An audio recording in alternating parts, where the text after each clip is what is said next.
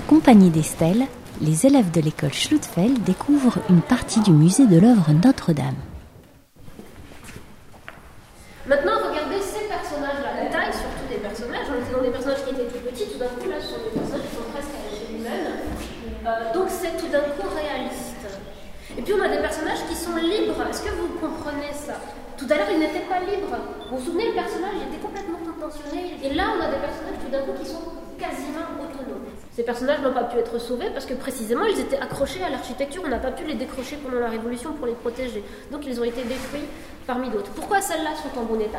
Précisément parce qu'elles sont libres et qu'il y a un homme, il a enlevé ces statues, il les a mis dans des coffres en bois et il les a enterrées, semble-t-il, dans le jardin botanique de Strasbourg. Vous connaissez le jardin botanique? Au jardin botanique pour les préserver, pour les protéger. Et c'est pour ça qu'elles sont en état alors que d'autres ont été complètement détruites.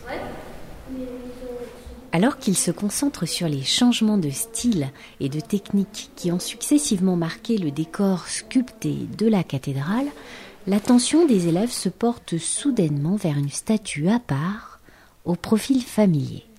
Un toutou qui leur en apprend beaucoup. Vas-y. Euh, il y a le chien alors il est intéressant ce chien parce que figurez-vous que c'est la toute première sculpture en rond de bosse de la cathédrale.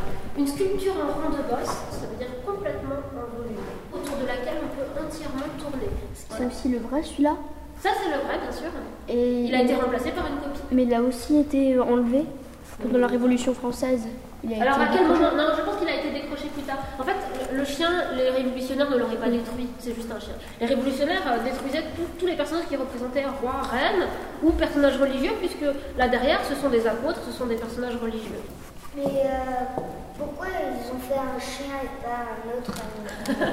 Alors, tu veux qu'on parle du chien vraiment? Le chien, ça symbolise quelque chose aussi. Ça peut symboliser quoi, à votre avis, le chien? Surtout ce chien-là. C'est pas n'importe quel chien. Regardez son attitude. Le meilleur ami de l'homme. Ouais, qu'est-ce qu'on peut dire encore au sujet du chien? C'est comment un chien?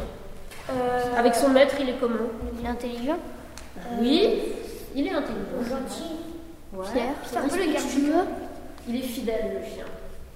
Et le chien, quand il est représenté, il symbolise la fidélité. C'est trop, trop bien. Ça te plaît? Ouais, c'est la première fois que je viens ici. Ouais. Impression et débrief à chaud avec Hélène et ses élèves. Vous me suivez, hein, les enfants C'était bien technique. Oui, oui, c'était dense, mine de rien. Pour demain, je vais déjà leur demander euh, de ressortir un certain nombre de choses. Je vais me mettre euh, d'accord avec ma collègue sur ce qu'on leur demande euh, tout de suite de, de retrouver, en fait. Par rapport à ce matin, les garçons C'était bien. Quoi Bonne matinée. Ah oui, c'était très bien. Qu'est-ce qui vous a plu le plus hein Euh, bah, j'ai bien aimé quand. Bon, j'ai bien aimé à la fin et quand il nous a appris comment il faisait pour sculpter dans l'atelier. Oui, pour tailler et sculpter. Bye bye. Bye bye, bonne fin de journée. Merci.